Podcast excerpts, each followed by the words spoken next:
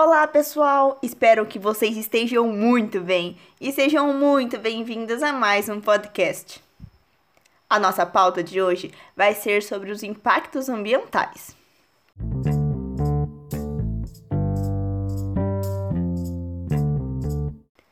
As mudanças climáticas e o correspondente aumento da temperatura global têm sido observados de uma forma muito curiosa desde os anos 60, quando cientistas detectaram e mediram pela primeira vez o aumento da temperatura na superfície e na atmosfera do planeta Vênus.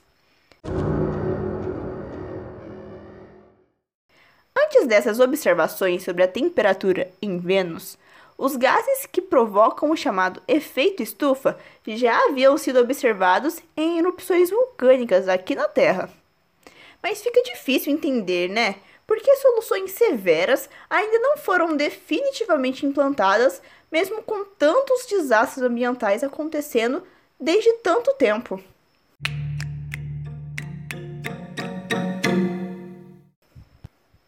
Porém, abordagens eficientes para esses problemas não dependem apenas dos líderes políticos e pesquisadores pelo mundo, mas também do apoio da sociedade. Sim, meu caro leitor, do seu apoio e do meu apoio. O dióxido de carbono, comparado com os outros gases do efeito estufa, é o principal vilão do aquecimento global, devido sua alta concentração na atmosfera. Pesquisadores mostram que atualmente a quantidade total de dióxido de carbono contido na atmosfera é de aproximadamente 3.178 gigatoneladas métricas de CO2, e o nível de segurança é estimado em 2.720 gigatoneladas métricas de CO2. Além disso, há uma quantidade adicional de dióxido de carbono em torno de 20 gigatoneladas métricas por ano. Portanto, a quantidade de dióxido de carbono na atmosfera está aumentando em uma taxa alarmante. Pior ainda, são as evidências de que o aumento da temperatura global está provocando o derretimento irreversível das geleiras às calotas polares. Mas, Milena, todo mundo sabe disso. Mas talvez nem todos saibam que uma consequência disso é a produção incontrolável de gás metano devido à decomposição da matéria orgânica que antes ficava confinada ao permafrost.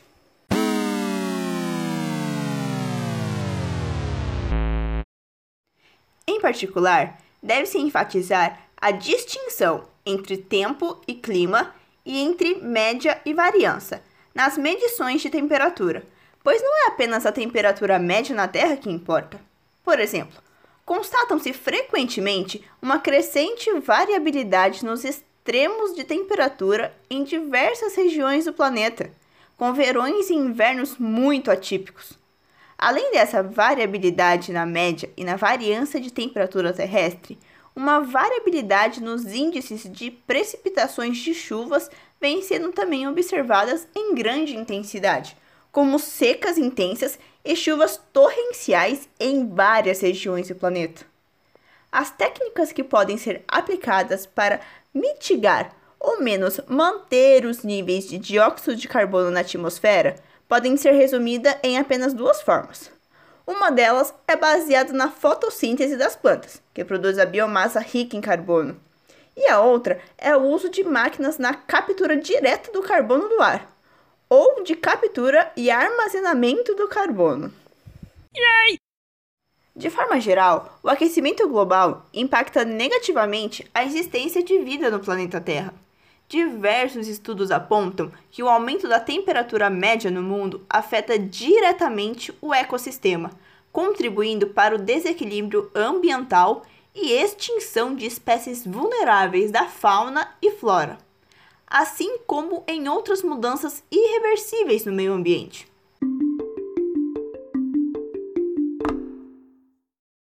O descontrole do ciclo ecológico pode desencadear um efeito dominó no aumento de epidemias de doenças já conhecidas, inclusive com ameaças desconhecidas, se consideradas as bactérias e vírus que também podem estar no permafrost, adormecidos e que agora podem voltar em decorrência do degelo dessas regiões.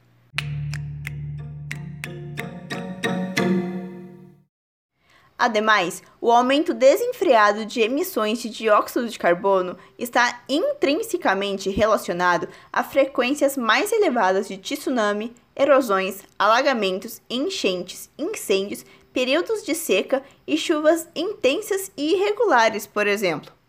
Mas vamos dar uma pequena atenção às queimadas. Elas liberam uma enorme quantidade de fumaça e partículas, ameaçando a saúde da população e trazendo prejuízos imensos e duradouros para as florestas atingidas.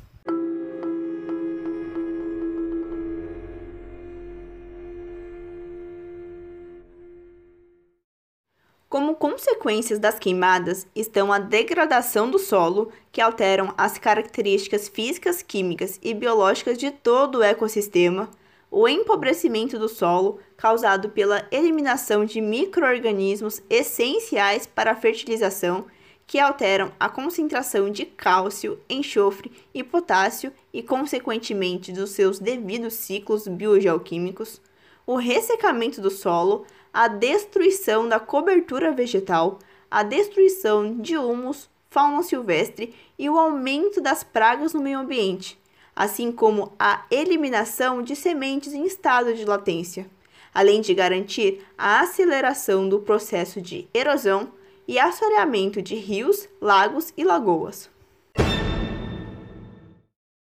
Existem também outros ciclos biogeoquímicos que são gravemente afetados com as queimadas, o ciclo do carbono é um deles, pois há muita liberação, em especial, do gás carbônico e do metano. Tais gases são bloqueadores de calor e seu acúmulo na atmosfera pode alterar o balanço de energia do planeta e aumentar a temperatura média da superfície. Um outro ciclo é o da água, pois o ressecamento do solo impede que a água que chega na superfície seja absorvida prejudicando o abastecimento dos lençóis freáticos, por exemplo. Mas e o Brasil em relação a tudo isso? O Brasil se integra a alguns dos tratados internacionais, como o Protocolo de Quioto, Acordo de Paris e Agenda 2030. No entanto, percebemos algumas divergências com relação à queima e à preservação das nossas florestas. Atualmente, o país é o oitavo maior emissor de gases de efeito estufa do mundo, com 50% das emissões brasileiras provinda das atividades de desmatamento e agropecuária.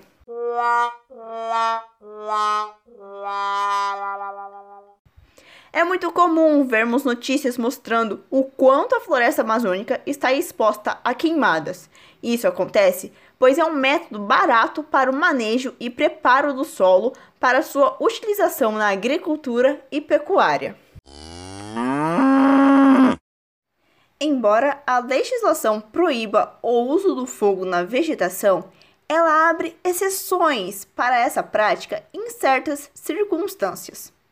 De acordo com o artigo 38 do Código Florestal Brasileiro, aspas, em locais ou regiões que justifiquem o emprego do fogo em práticas agropastoris ou florestais, mediante prévia aprovação do órgão estadual. Fecha aspas. Assim, desde que dentro das normas e em pequena escala o uso do fogo é legal, pois, em princípio, a prática pressupõe a possibilidade do retorno da floresta após o cultivo. E não é que a utilização desenfreada desse dito cujo manejo do solo teve reflexos na cidade de São Paulo? Algumas pessoas costumam não acreditar que está tudo interligado e que uma queimada lá na região norte nunca irá trazer consequências para a região sudeste, por exemplo. Mas o dia 19 de agosto de 2019 nos mostrou o quanto essas pessoas estão enganadas, pois por volta das 3 horas da tarde o dia se tornou noite. Os noticiários atribuíram o escurecimento do céu às queimadas na Amazônia, que estavam eminentes desde dias prévios ao evento em São Paulo. Além de conter uma mega biodiversidade, a Amazônia é um grande regulador do clima no planeta. A evapotranspiração da floresta alimenta os extensos rios voadores, que são correntes de jatos que se formam na região equatorial do Oceano Atlântico e que percorrem as altas camadas da atmosfera. A floresta retroalimenta esses rios de vapor de água que transportam a umidade da floresta amazônica para o centro-oeste, sudeste e sul do Brasil. O desmatamento e queimadas alteram o equilíbrio desse ciclo hidrológico, reduzem a evapotranspiração da floresta, diminuindo as chuvas sobre a própria Amazônia e aumentando os riscos de tempestades extremas no sul e sudeste do país. E não é que está tudo interligado mesmo? A Amazônia já entrou em um novo regime de clima mais quente e altamente variável, com estações secas mais prolongadas e intensas. A severidade das secas altera o regime do fogo, amplificando as queimadas para as maiores porções da floresta e para além das áreas desmatadas para o manejo agrícola além de causar emissões imediatas de dióxido de carbono, as queimadas constantes induzem mudanças na vegetação, reduzindo a capacidade natural da floresta em estocar e reciclar nutrientes, com enormes implicações para o ciclo global do carbono. Além disso, a remoção da floresta vem trazendo profundas consequências ao ciclo hidrológico da região mudando os padrões de precipitação e de variação nos níveis dos rios, com extremas cheias e secas. Esse cenário é ampliado pelas mudanças climáticas e pelo uso indiscriminado do fogo. A combinação desses fatores está levando a floresta amazônica a um ponto de inflexão a partir do qual, especialmente os ecossistemas na Amazônia Oriental, Sul e Central, podem deixar de ser florestas, passando por um tipo de vegetação aberta, em um processo denominado savanização.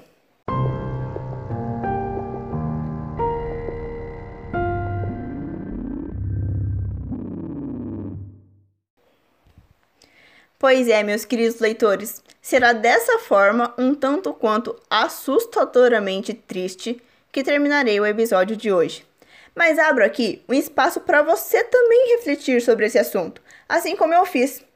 Os links de todos os artigos nos quais me baseei estão na descrição do podcast. Mais uma vez, eu agradeço a atenção de todos e não esqueçam de curtir o episódio e nem de me seguir. Muito obrigada por me acompanharem até aqui, um super abraço e até mais!